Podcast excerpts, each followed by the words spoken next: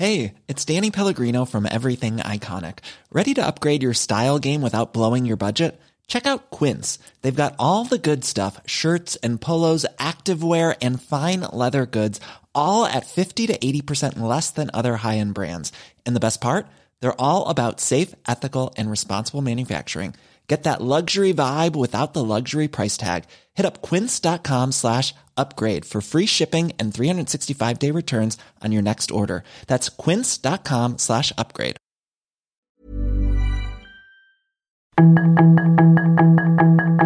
Tarde a tarde, lo que necesitas saber de forma ligera con un tono accesible. Solórzano, el referente informativo.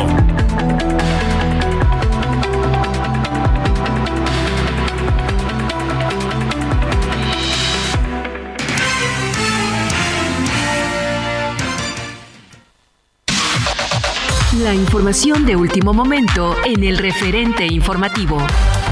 El Pleno de la Suprema Corte de Justicia de la Nación aplazó hasta el próximo jueves la votación de las dos acciones de inconstitucionalidad que impugnan las reformas al artículo 19 de la Constitución mexicana que ampliaron el catálogo de delitos que ameritan prisión preventiva oficiosa para incluir delitos fiscales, enriquecimiento ilícito y delitos de carácter electoral. El aplazamiento fue solicitado por el ministro ponente del caso, Luis María Aguilar, ante la falta de apoyo a su proyecto de sentencia que proponía inaplicar el artículo 19 de la Carta Magna por ser contrario al derecho a la libertad personal prevista en tratados y convenios internacionales firmados por México en materia de derechos humanos, es decir, por ser una norma inconvencional conforme a la legislación internacional. En el Senado no habrá fast track para discutir y aprobar la minuta que envió la Cámara de Diputados, la cual traspasa la Guardia Nacional a la Secretaría de la Defensa Nacional, según aseguró el coordinador de Morena, Ricardo Monreal, quien dijo que la iniciativa será analizada y discutida en un proceso legislativo plural y respetuoso. El líder nacional del Partido Acción Nacional, Marco Cortés, dio un ultimátum al PRI sobre la alianza electoral Va por México y la propuesta de que los militares permanezcan en las calles hasta el 2028. El presidente Andrés Manuel López Obrador aceptó que cambió de opinión de regresar a los militares a los cuarteles como lo decía en campaña electoral. López Obrador reiteró que la Guardia Nacional debe de ser una rama más de la Secretaría de la Defensa Nacional y debe de tener un mando militar. La Secretaría de Relaciones Exteriores remitió al Senado un informe sobre los hechos acontecidos hace casi tres meses en los que 26 mexicanos murieron asfixiados y deshidratados en el remolque de un tráiler abandonado en San Antonio, Texas. En dicho informe se confirmó el fallecimiento de 53 personas, 26 de las cuales eran mexicanas y entre las sobrevivientes se identificaron a tres connacionales, uno de ellos menor de edad. Diversas organizaciones y colectivos convocaron a una marcha este día contra la militarización de México. A las 20 horas se realizará una concentración en el Ángel de la Independencia, desde donde partirán hacia el Senado de la República. Autoridades estiman que el rescate de los 10 trabajadores atrapados en la mina El Pinabete, en Coahuila, se logrará tras seis meses de iniciados los trabajos para el Tajo a cielo abierto. En Soriana encuentras la mayor calidad. Lleva pollo entero fresco a 37.90 el kilo. Sí, a solo 37.90 el kilo. Y la carne molida de res 80-20 a 86.90 el kilo. Sí, a solo 86.90 el kilo. Soriana, la de todos los mexicanos. A septiembre 7. Aplican restricciones.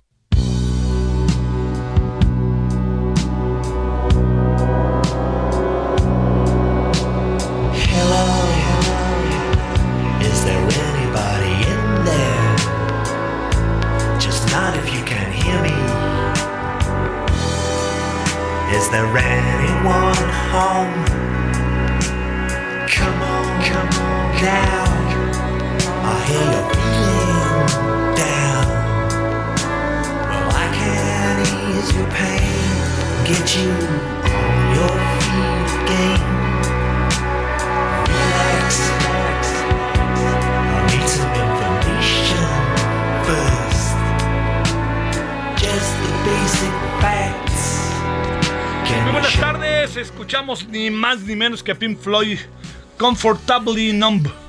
Que esto quiere, tiene que ver con que hoy está cumpliendo 79 años Roger Waters, quien es cofundador de esta agrupación. Pero antes que nada, le agradezco que nos acompañe. Espero que haya tenido un buen día martes. que este, ha estado casi nublado todo el día, ¿eh? casi todo el día. Por eso pareciera que hace frío. No exactamente hace frío, ¿eh? lo que pasa es que la humedad pues, nos lleva a tener una temperatura distinta de la que hemos tenido en los últimos días. Y bueno, no le extrañe que ya entremos en esa etapa del... Ya falta un poco, pero para el otoño que, que ya baja un poco la temperatura, este una temperatura que siempre, digamos, en la Ciudad de México, en verdad que yo lo digo, no es tan, nunca es tan agresiva, ¿no? Tiende a ser siempre muy, muy amable. Bueno, oiga, su servidor Javier Solórzano, todas, todos quienes hacen posible la emisión, le deseamos muy buenas tardes, que haya sido bueno su martes, todavía hay martes por delante, y le agradecemos que nos acompañe. Eh, mire, eh, todo se ha concentrado de manera muy clara, se ha concentrado muy claro todo en, el caso muy concreto, como usted y yo lo sabemos, y usted lo sabe mejor que nadie, que está en la corte, ¿no? El tema. Están pasando cosas en la corte interesantes porque hoy se abrió una nueva vertiente, de la cual hablaremos en términos temáticos, en sub, de subtema sobre el tema, que me parece que vale la pena atender, ¿no? A ver qué, cómo se ve, qué es lo que aparece, porque por lo pronto la votación es para el jueves. Pensamos que hoy se podía definir, pero ya quedó que para el jueves. Y ha habido, eh, por lo pronto, algo que es este, de, esta, de destacarse, es que podría el jueves presentar Luis María Aguilar, el ministro, una alternativa a lo que presentó originalmente el lunes y a ver si esto abre la posibilidad de que haya nuevos entendimientos respecto al qué hacer, el qué hacer, ¿no? Este, ese es por un lado. Por otro lado, también es este eh, algo que también está ahí que, no podemos este, soslayar es es que el presidente pues se los trae fintos, como diría eh, Vulgarcito, ¿no? Te traigo finto, te traigo finto. Pues así trae a todo el aparato de justicia el presidente porque además amenaza con que los va a evidenciar los senadores que voten en contra. Es, es, es, verdaderamente, eh, me parece que es una, una estrategia eh, muy... Eh, sin exagerar, le diría que es una estrategia de intimidación más que de gobernabilidad, ¿no? O sea, o estás conmigo o te lleva a la fregada. Ese es. Y yo desde ayer se lo decía, no estoy yo de acuerdo con ello. No creo que sea lo mejor que puede en este momento estar haciendo este el presidente, pero, pero no se trata de eso, de lo que yo pienso, sino se trata de lo que el presidente cree, hace, dice y torna. Y el presidente está en eso el presidente no le va a dar vuelta al asunto, va a ser cada vez más, eh, más claro y el hecho de que diga la Guardia Nacional va a pasar a la parte de ser del ejército, además lo dice con, con la autoridad que le da la presidencia, pero también con poca, con poca referencia a los hechos democráticos de una sociedad, ¿no? Pero bueno, así lo hace el presidente y dice el presidente además que va a este a que en los próximos, este, que, así va a ser hasta el final del, de la administración, de su administración y más. Y el PRI ahora salió con el 2028. Una diputada, Yolanda de la Torre, dijo, oigan, ahí les voy hasta el 2028 y entonces el presidente nomás hizo ojitos y dijo, claro que sí, o ya los doblamos, o no sé qué. No, tampoco quisiera yo lanzar infinidad ahí como de, de, interpretaciones o de especulaciones, pero lo único que sí es que el presidente dijo, este, qué bien me cayó esto que dijo la diputada Yolanda de la Torre, pero pues que se enoja ni más ni menos que va por México y los senadores del, del, Partido Revolucionario Institucional le dijeron, oiga, nosotros no estamos de acuerdo con la señora Yolanda de la Torre. Y cuando usted pensó que ya habíamos llegado así como a un punto, resulta que ahora dice el presidente Alito que no recibe ultimátums ni de, como dijo, le voy a decir ahorita cómo lo dijo, no recibe ultimátums ni de aliados ni de adversarios, dice este, como el PRI tiene mucha tela donde cortar y tiene mucho que hacer y el PRI está muy bien, pues este, pues eso dijo y el PRI está tan fuerte que puede hacer eso y más, comillas, por supuesto. Bueno, en eso estamos, que esto ha sido a lo largo del día. Lo que me parece muy interesante, la verdad, es lo de la Corte porque creo que estamos teniendo un debate interesante que puede ayudar mucho a la construcción quizás hasta de acuerdos y claridad respecto al planteamiento legal en el cual estamos en este momento eh, debatiendo. Y sabe que hay otro asunto todavía que me parece también de la mayor de las, este, de las, bueno, me parece que es la, mayor de, las atenciones, que tiene que ver con que en los eh, eh, que el senador eh, Ricardo Monreal, que es el coordinador parlamentario de Morena, dijo hoy algo, esto no va por el terreno del fast track, esto va por el terreno de la debate en comisiones. Y yo sé que a lo mejor a muchos en Morena lo que quieren es hechos la bala todo, decidirlo, empezando por el presidente, pero a mí me parece que el planteamiento que hace Monreal, más allá de que está jugando un papel estratégico y que está jugando un papel que las condiciones le son favorables para ese rol que quiere jugar, yo diría que lo más importante de lo que dijo este el señor Ricardo Monreal es que se va a debatir. Eso es importante, lo que no se hizo en la Cámara de Diputados. En la Cámara de Diputados dijeron voy derecho y no me quito y si me pegas me desquito, pero acá lo que me parece muy importante es que dijo claramente que vamos a debatir vamos a discutir en comisiones y esta discusión en comisiones puede ser de una enorme utilidad por las variantes que puede haber. Yo no creo que al final vaya a cambiar la decisión que está tomando, pero va a ser muy interesante escuchar voces, ¿no? A mí de repente me llama la atención, no sé en qué mundo viven algunos en, en, este, en cuanto al desarrollo de la política. Hoy me llamó tanto la atención escuchar que la señora Claudia Sheinbaum dijo, es bueno que discutamos la reforma electoral. Señora Sheinbaum, llevamos tres meses discutiéndola. Por favor, Parlamento abierto, por favor, Junta de Coordinación Política, todos los especialistas habidos y por haber han pasado por ahí discutiendo, debatiendo, no solamente, sino también gente que ha estudiado el asunto, por favor, ¿no? Y ahora me dicen, sería bueno discutirlo, pues si vamos discutiendo, si a fuerza la quieren, ¿no? Como dijo, incluso, bueno, dijo algo ahí que me parece que no, no procedía, ¿no? Pero, a ver, en suma, lo que le quiero decir es que estamos en medio de debates que son de enorme relevancia, importantes y que se están decidiendo cosas, pero que en la medida en que tengamos la paciencia para debatirlas, caso concreto, el Senado discutiendo la, la, este, los términos de la Guardia Nacional que se integre al ejército, esa parte a mí me parece que es buenísima. Vamos a ver qué, qué sale de ahí. Están muy discutidos los asuntos, pero ahí está buenísima. Y mire, Dos, dos asuntos hoy me llamaron la atención. Uno, me eché por ahí, me cayó por ahí un, uno de los de los este de, de los cuadernos de Wikileaks.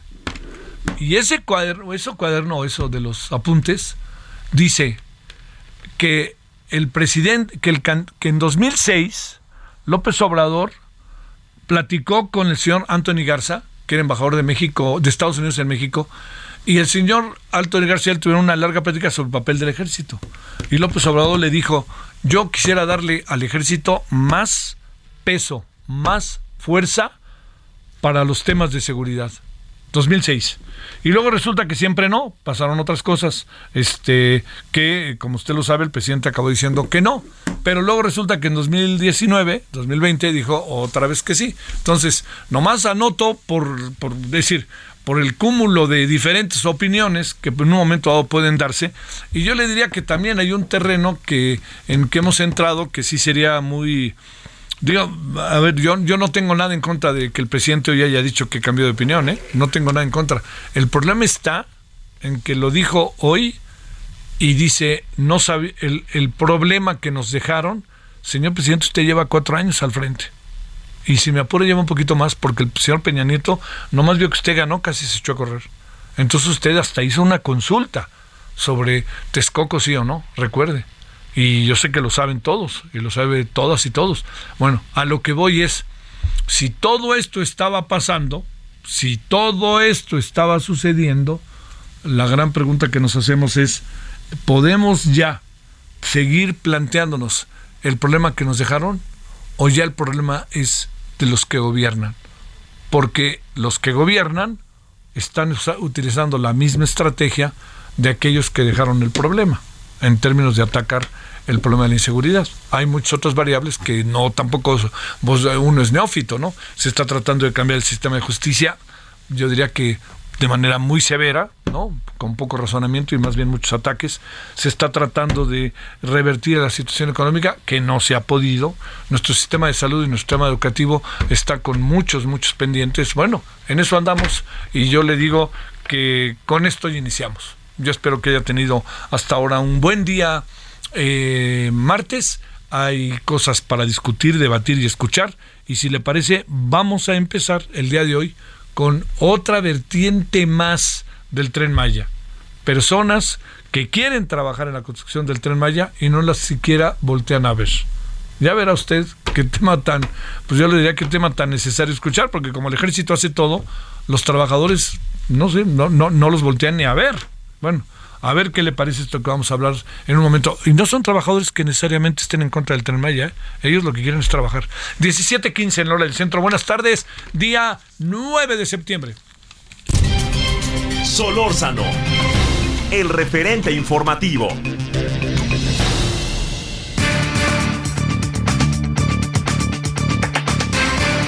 Ya, Ahora sí, perdóneme. ¿Cuál? 9 de septiembre. 5 de septiembre. Es que vi el 9 como día, pero es el noveno mes. Perdón. Ahora sí, 5 de septiembre, 6 de septiembre, todavía para ser más preciso que horror. 6 de septiembre de 2022.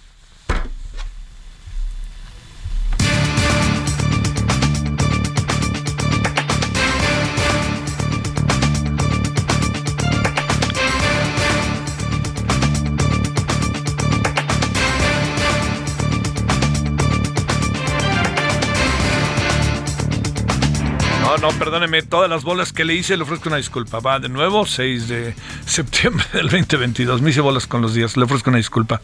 Cuestión que me pasa a menudo, ¿eh? Le ofrezco una disculpa. Crea, crea en mí muchas cosas, pero cuando doy la fecha, tiene usted el derecho a tener una serie de dudas conmigo. Bueno, vámonos a las 17:16 en la hora del centro. Y, a ver, este, le quiero, como le decía hace un momento, Sara Morales es eh, vocera del Frente Quintanarroense en favor, a favor, así, vamos a ver qué significa esto, del Tren Maya. Sara, ¿cómo has estado? Muy buenas tardes, gracias. ¿Qué tal? Muy buenas tardes. Muchísimas gracias por el espacio. ¿De qué se trata sus demandas? Cuéntanos. Mira, te voy a platicar. Esta obra obviamente es instruida por el gobierno federal y quien la realiza es Fonatur. Sin embargo, ha habido una serie de inconvenientes por un tema de un grupo mino- minoritario con intereses personales que han entorpecido, por así decirlo, la, la obra del tren Maya. Viendo nosotros esto como sociedad civil en Quintana Roo, que somos, te puedo asegurar, un 90% de los ciudadanos que estamos de acuerdo con este magno proyecto, decidimos hacer un frente quintanarroense a favor del tren Maya para básicamente socializar el proyecto, ya que muchas personas desconocen el beneficio que esto traerá, sobre todo a las comunidades mayas originarias, con quienes tenemos una deuda histórica, básicamente de, de marginación y de olvido a sus comunidades. Entonces, básicamente es eso, es, es este, socializar el proyecto, informar a toda la nación de qué se trata y pues apoyar sobre todo a los pueblos originarios. Oye, eh, escuchando tus razonamientos y escuchando los razonamientos que lo hemos hecho, Sara, en diversas ocasiones de quienes se oponen eh, y teniendo, no solamente son ellos, no es una pequeña minoría, también son grupos ambientalistas a nivel internacional. Este, ¿qué, qué pensar de todo eso y pensar sobre todo de las condiciones en las cuales pues tu comunidad vive y que podrían ser eventualmente destruidas por la construcción del tren? Mira, yo te voy a ser bien honesta, eh, yo no puedo salir a, defender a capa y espada el proyecto desde un principio porque honestamente no se hizo de una manera correcta, no se hicieron los análisis o no se dieron a, conocer al público desde un principio, la mía, que es el, el impacto ambiental, sí se hizo un poco al vapor, obviamente gracias a, a la presión de estos grupos ambientalistas, pues se retomó el camino y se hizo de, de manera correcta. Ahora bien, eh, todos los argumentos que me puedan decir los ambientalistas, yo no puedo refutarles uno solo. Número uno, porque yo no soy especialista, ni soy eh, abogada, ni soy bióloga. Yo creo que tienen la razón. Sin embargo, estamos obviando que Quintana Roo está construido sobre selva. Este, ese es básicamente nuestro legado y ha habido proyectos, magno proyectos que son nada más para interés personal y privado y han realmente sí han devastado la selva y siguen contaminando hasta la fecha. Incluso eh, tuvimos hace un año aproximadamente un socavón en la única carretera, la única vía de desahogo que tenemos allá en, en Cancún, eh, por un grupo de, de unas personas que hicieron un, complejo ahí y dinamitaron. Entonces, no se trata de decir ellos contaminaron más, no, o ellos han hecho un daño mayor. Se trata también de decir, bueno, si el presidente ya lo instruyó como un proyecto de seguridad nacional, pues estemos o no de acuerdo, el tren Maya va. Vamos a ver de qué manera se puede hacer de la mejor manera correcta. Y entonces es donde entra Frente Quintana Rooense en defensa del tren Maya, invitando a biólogos, invitando este al diálogo, ¿no? A las personas que sepan y nos puedan asesorar o asesoran a Fonatur, porque nosotros no lo estamos construyendo, para que esto se haga de la manera más ecológicamente posible. Y también decirles, bueno, eh, no hay que obviar los beneficios que va a traer las, a, las comunidades, ya que esto va a elevar su economía de una manera considerable. Oye, este, a ver, eh, ustedes han, han, podido contratar, eh, se ha podido contratar con la obra del Tren Maya a personas, a trabajadores de Quintana Roo, o ya todo está realmente en manos del ejército? No, eh, es una de las cosas que el presidente instruyó, que el trabajo se quedara en casa. Y sí, de hecho, este, hay, hay trabajadores ya del estado de Quintana Roo y esperamos que haya más cada vez, o sea, que el, que el presidente cumpla su promesa de que el trabajo se va a quedar en casa. Muchos de las inconformidades, eh, Sara Morales, pasan por el hecho de que eh, estos grupos incluso han sido convocados a dialogar y cuando ya va a darse el diálogo, se niega el diálogo, vinieron incluso algunos de ellos a la Ciudad de México, otros han buscado a como de lugar dialogar con las autoridades, eh, preguntan, ha habido incluso reuniones informativas que parece que no han acabado necesariamente muy bien porque no hay falta, hay falta de respuestas. ¿Qué pensamos de todo esto, entendiendo que, que, que tiene el tren bondades, ¿no? que no, no, no tendría sentido soslayar? Claro, yo en, entiendo que ha habido acercamientos con el gobierno federal, incluso él, los, el presidente los llamó a, diálogo, no se concretó esa reunión, no sé por qué estuvo involucrado hasta Eugenio Derbez, hubo artistas al respecto que estuvieron haciendo una pues campaña muy fuerte ecológica, pero aquí en lo particular, o sea, nosotros eh, sí hemos llamado al, al diálogo a los ambientalistas que incluso te puedo decir son mis amigos personales, ¿no?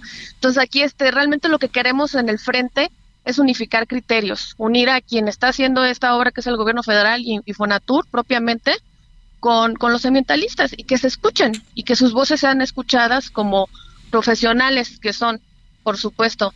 en eso estamos, hay la verdad, eh, no hay muy buena voluntad de ninguna de, de las partes pero este bueno aquí aquí lo importante ahorita y en lo que nos estamos enfocando es en los beneficios que va a traer para los pueblos originarios.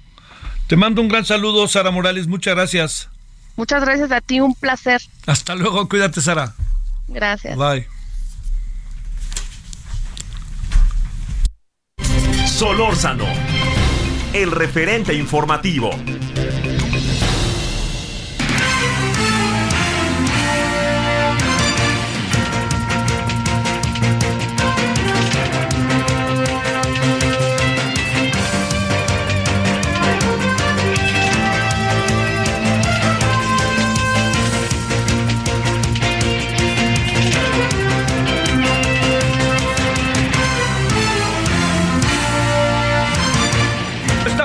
Irnos a la pausa, ¿dónde andas, Misael Zavala? Cuéntanos.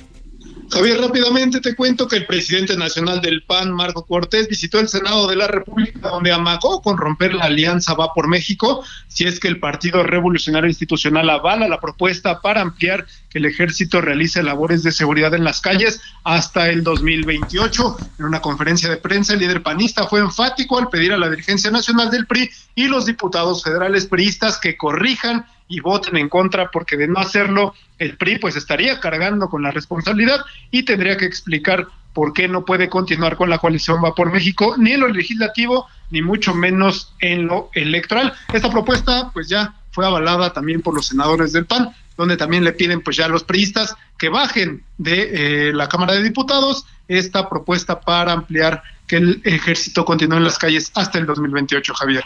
Oye, este, qué lío este, ¿no, mi querido Misael? Porque el PRI ya dijo que, que, que bueno, dijo esta diputada, ahora medio Holanda defendiendo a Lito, pero los senadores dijeron lo contrario, ¿eh? Efectivamente, pues también la bancada comandada por Osorio Chong, Miguel Ángel Osorio Chong, ex secretario de Gobernación, también le dio la espalda a los diputados federales priistas, les di- dijeron que ellos no van a, a avalar tampoco esta propuesta pues de los diputados y que también pues ya fue avalada por el coordinador de los diputados priistas, Rubén Moreira. Te mando un saludo, Misael, y gracias. Gracias, buena tarde. Bueno, vamos a una pausa, vamos a regresar con... Hoy es día de Horacio Urbano, como todos los martes, y vamos a hablar de lo que pasó hoy en la Corte, para tratar de entenderlo, así que si me permite con peras y manzanas. Bueno, pausa.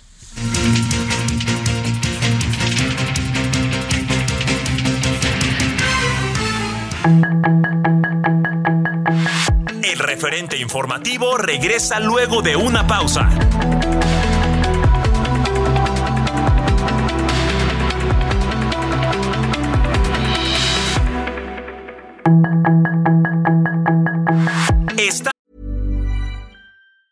Hey, it's Ryan Reynolds, and I'm here with Keith, co star of my upcoming film, If, only in theaters, May 17th. Do you want to tell people the big news?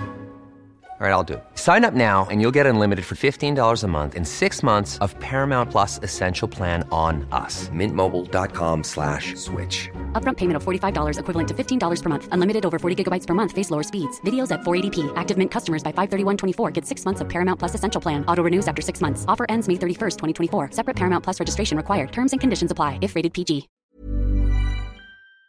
Estamos de regreso con el referente informativo.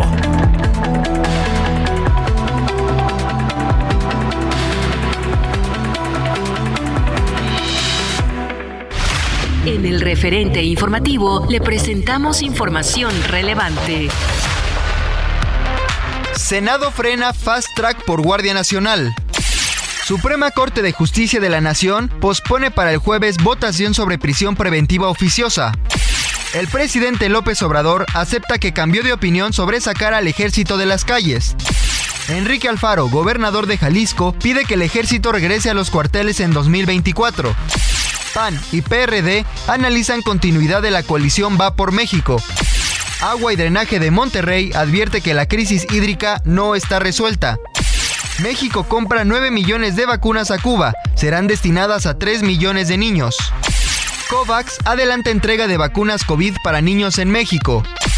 Ejército Mexicano y Guardia Nacional aplican el plan DN3E en Durango por lluvias. Liz Truss asume como primera ministra de Reino Unido tras recibir el aval de la reina Isabel.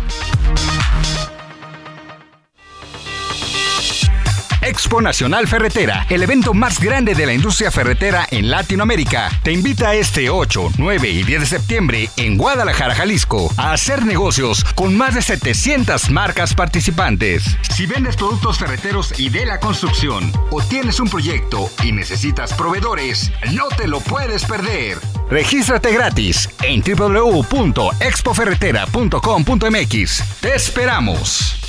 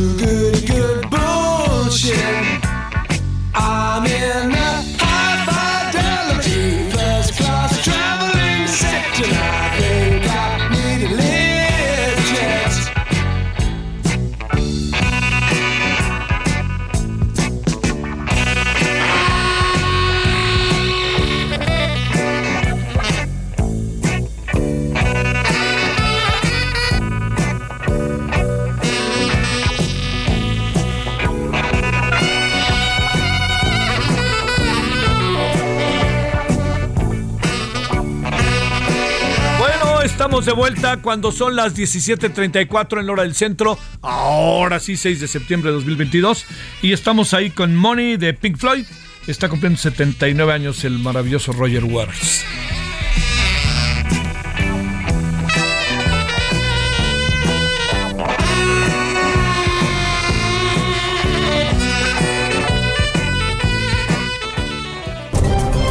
Solórzano, el referente informativo. En Soriana encuentras la mayor calidad. Lleva pollo entero fresco a 37.90 el kilo. Sí, a solo 37.90 el kilo. Y la carne molida de res 80-20 a 86.90 el kilo. Sí, a solo 86.90 el kilo. Soriana, la de todos los mexicanos. A septiembre 7, aplican restricciones.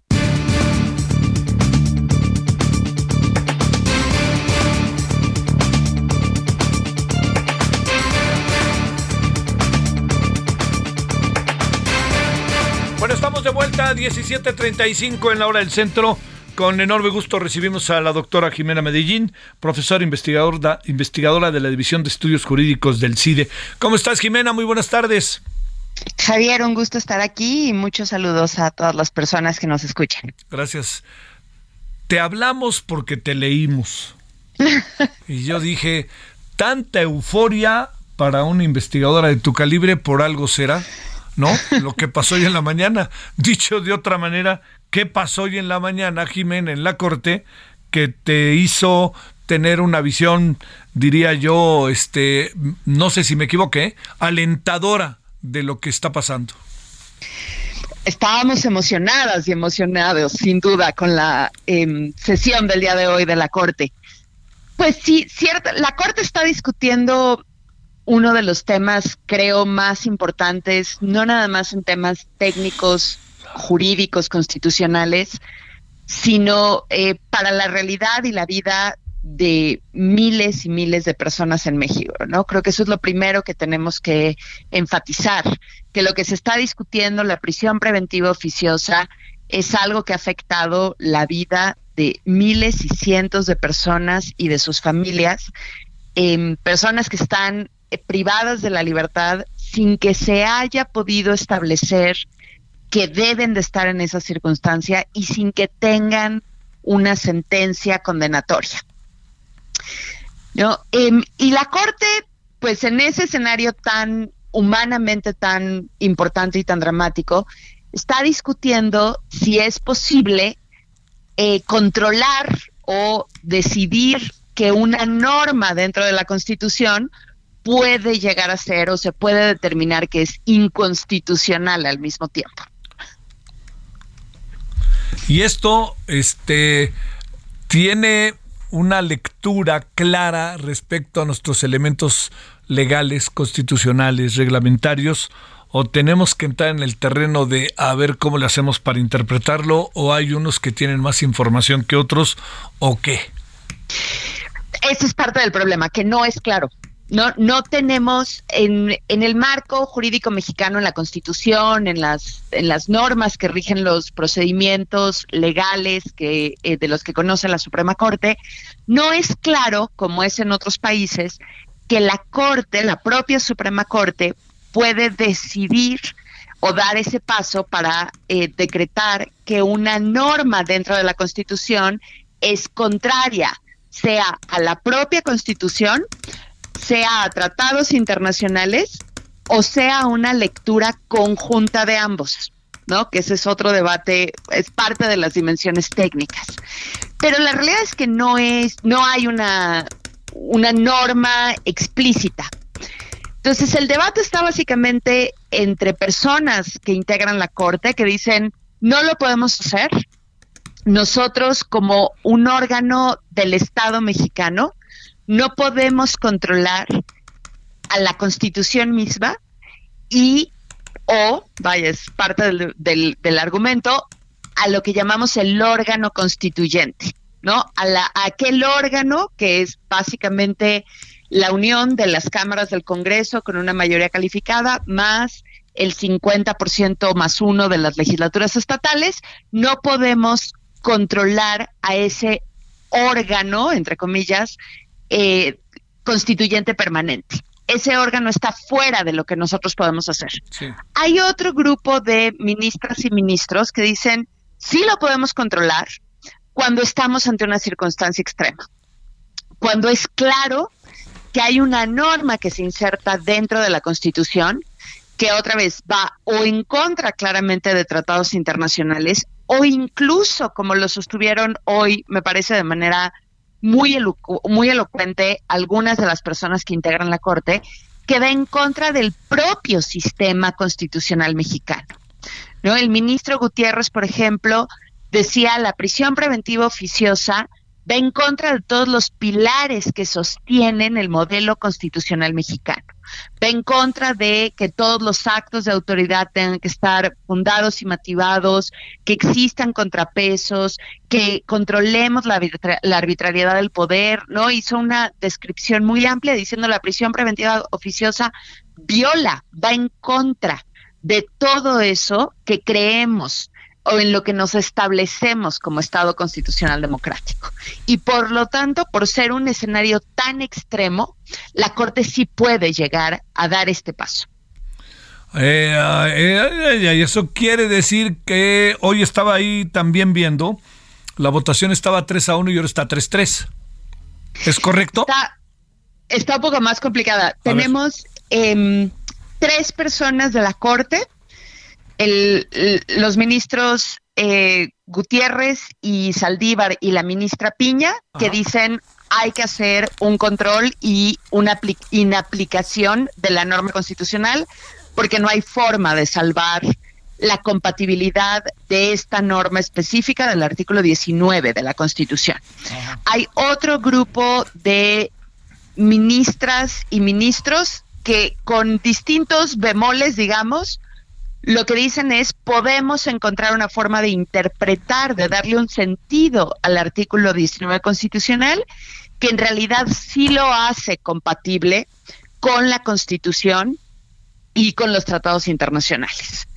Em, ahí estaban, por ejemplo, el ministro González Alcántara, la ministra Ríos Farjat y em, en, en, cierta forma el ministro Laines, aunque y después había, más bien el ministro Laines decía, a ver, la prisión preventiva oficiosa es un absoluto caos, ¿no? Es, eh, creo que su posición fue clara en contra de la prisión preventiva oficiosa. Sin embargo, lo que considera es que en este caso en particular, por la norma que se está impugnando, por la norma secundaria que se está impugnando, no se necesita llegar hasta ese, hasta analizar la constitucionalidad del artículo 19. Y luego, perdón, tenemos otro grupo más o menos amplio de, em, de ministras y ministros que dicen que la, la, Suprema Corte no podría tener facultades para llegar a ese punto de inaplicar la, la Constitución. Entonces tenemos todavía un escenario eh, que está como muy tejido en filigrana, si me dejas decirlo de esa forma. Sí, sí, sí.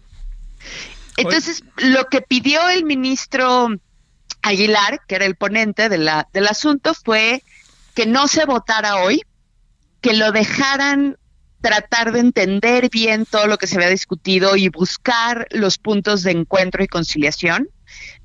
Tal vez hacer alguna eh, exposición adicional en la sesión del jueves y después que se vote. Ahora, es importante decir que inmediatamente después de que se termine de discutir este asunto, que es una acción de inconstitucionalidad, es decir, se viene atacando una norma, seguirá la discusión de un amparo, de un caso de un amparo, que también está sustentado en la idea de que hay que determinar que el artículo 19 constitucional, que una fracción del artículo 19 constitucional es inconstitucional.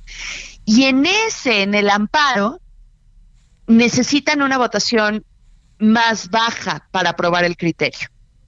Necesitan solamente seis votos, no los ocho que necesitarían en, el asunto que se está discutiendo ahorita, porque son dos recursos distintos. Creo que es más posible que lo que veamos fue, sea este asunto, esta acción de inconstitucionalidad como la antesala, en donde no se van a conseguir los ocho votos, pero que sí nos está dando muchas luces de por dónde se pueden construir mejores consensos para que en el amparo, en la siguiente discusión, en el siguiente asunto de discusión, se logren los seis votos. Y eso sería, Javier, absolutamente un, un giro de 180 grados para el debate constitucional mexicano. Oye, este, a ver, Jimena, uno, eh, digamos, también se cruza algo que es muy difícil soslayar, ¿no? Que es muy difícil apartarse de él que entiendo el gran debate constitucional que me parece cada vez más apasionante porque yo creo que también está haciéndose cada vez más asequible para los ciudadanos, ¿no? Como que entendemos mejor de qué se trata por más que queremos todos la, prisión, etcétera. Este, ahora sí que como ves a los que están adentro te puedes ver, ¿no? Que ese es un asunto importante. Pero a ver, te pregunto, toda esta presión e intimidación real yo creo que el presidente indirectamente hasta lo reconoce, que lleva afecto López Obrador. ¿Qué piensas de todo esto en medio de lo que estás contándonos? Sí, sin duda es un escenario eh, delicado, ¿no? Políticamente es un momento delicado para la, la Corte. No es poco común, yo te diría, que las Cortes constitucionales experimenten este tipo em, de, escenarios políticos difíciles, complejos, eh, incluso con presiones fuertes de otros actores, precisamente porque las cortes constitucionales normalmente están discutiendo temas muy delicados dentro de un proyecto jurídico político y pueden tocar temas sensibles de esos proyectos políticos. Eh, ¿Cuál es una de las cosas que normalmente es un factor importante, es que las cortes crean que tienen o sientan o perciban que pueden tener una forma de explicar, como dices, pedagógicamente, didácticamente, que esto es un tema con implicaciones sociales muy importantes. No, no se trata solamente del poder, se trata de una figura que, como repito, y esto es otra vez, creo que lo primero que tenemos que recordar siempre, tiene implicaciones sociales y humanas enormes en nuestra sociedad. Hoy lo decía el ministro presidente Saldívar en la sesión.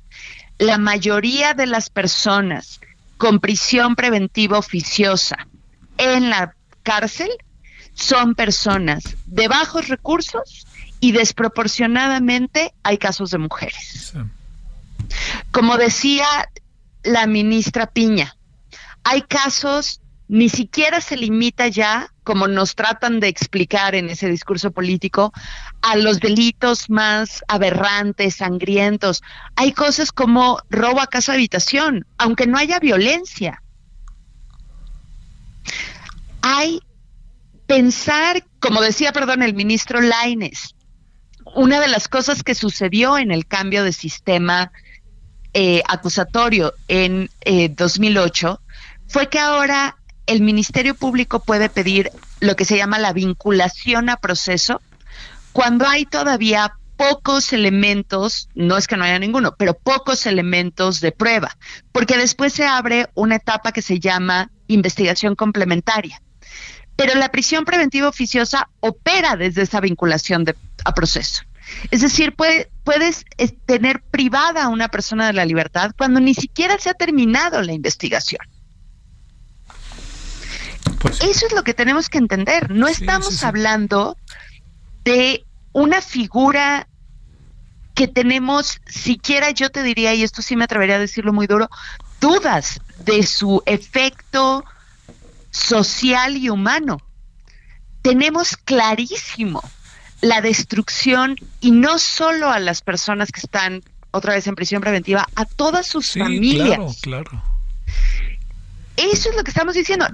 nadie, y los ministros y las ministras lo reiteraron en múltiples ocasiones, si existen elementos para decir que una persona es una amenaza para las víctimas, es una amenaza para la investigación, para los testigos, existe la figura de la prisión preventiva justificada, pero se tienen que aportar esas pruebas para que se prive de la libertad a alguien. Como sociedad estamos aceptando que la sola acusación con un muy bajo estándar probatorio, casi solamente con indicios, que es lo que se requiere en vinculación al proceso, sea suficiente para privar de la libertad a una persona durante años, muchos años. Sí, sí, sí. Doctora Jimena, ahora entiendo por qué tenías buen escrito tuitero esta mañana. Ahí estábamos en la emoción del Twitter. bueno, te agradezco mucho, Jimena Medellín, es tu participación. Muy buenas tardes. Muchísimas gracias, Javier. Hasta luego, buenas tardes. 17:49 en hora del centro. Solórzano, el referente informativo. Balance Inmobiliario es presentado por Centro Urbano. Estrena hoy Casa Odepa en 20. Grandes promociones en Tecámac, Querétaro, Puebla, Cancún, Playa del Carmen y Monterrey. Tu mejor hogar e inversión está en 20. Búscanos en 20.com.mx.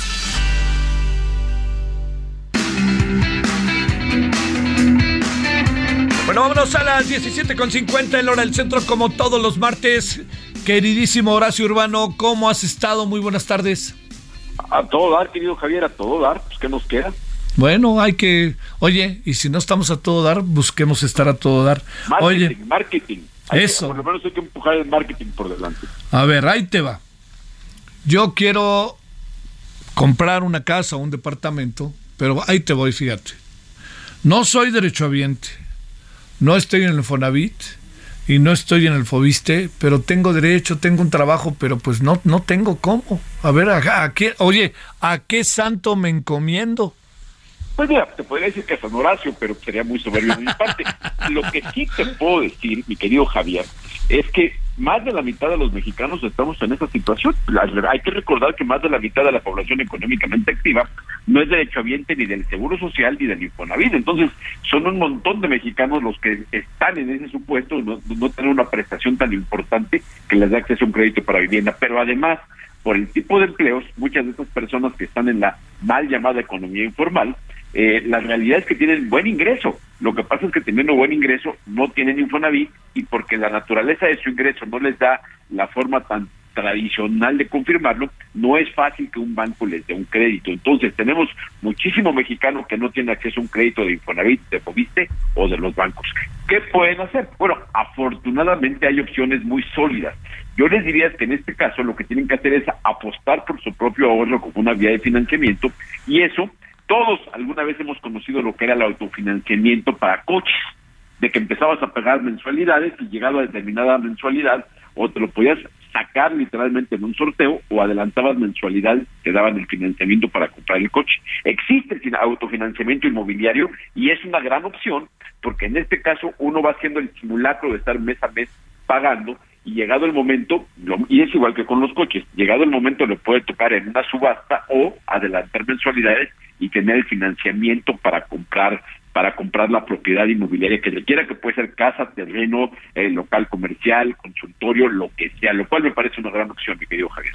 Oye, este, eh, a ver, lo, lo, lo que quiere decir que, claro, el pues, pertenecer, ser derechohabiente, pues nos da ventajas, pero aunque no estés, no seas trabajador del Estado o no cotices de alguna otra manera, se hay espacios. Sí, por supuesto, y, y espacios que te haces, hay que recordar que a fin de cuentas el Infonavit y el Fobiste son formas de tener un crédito a partir de tu ahorro. Entonces, si no tienes Infonavit y Fobiste, ¿por qué no pensar que a través de tu mismo ahorro puedes tener acceso a un crédito para algo tan importante como, como la vivienda? Hay muchas empresas de autofinanciamiento, obviamente hay unas más más potentes, más sólidas que otras, pero en general estamos hablando de un sector bastante consolidado, tienen más de 30 años operando en el país, operan con bastante eficiencia y, y es igualito, tú eliges un monto de financiamiento que además cada año te lo van actualizando para que, oye, es que hace 10 años me inscribí para un crédito de un millón de pesos y ahora con un millón no compro nada. Se va actualizando el monto, se va actualizando el monto tanto de lo que debes ahorrar como de lo que vas a poder tener para comprar. Entonces, es un buen esquema porque llegado el momento, eh, sí, te- no, no, te van a achicar el buró de crédito porque a fin de cuentas te están adelantando tu propio ahorro. Es un sistema bastante seguro, bastante basado en el, en el ahorro y barato.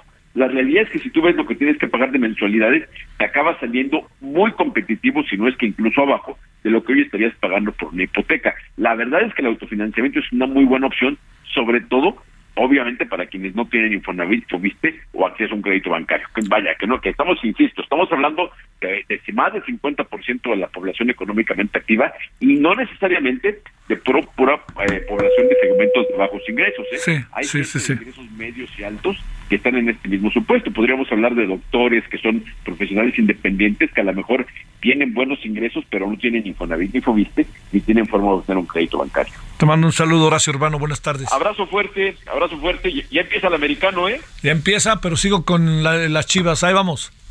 Que las, ¿Qué son las chivas? Luego me platicas. Oh, Abrazo fuerte. Adiós, Horacio. Balance Inmobiliario fue presentado por Centro Urbano. Nos, nos vemos a las 21 horas en hora del centro. Adiós. Hasta aquí Solórzano, el referente informativo.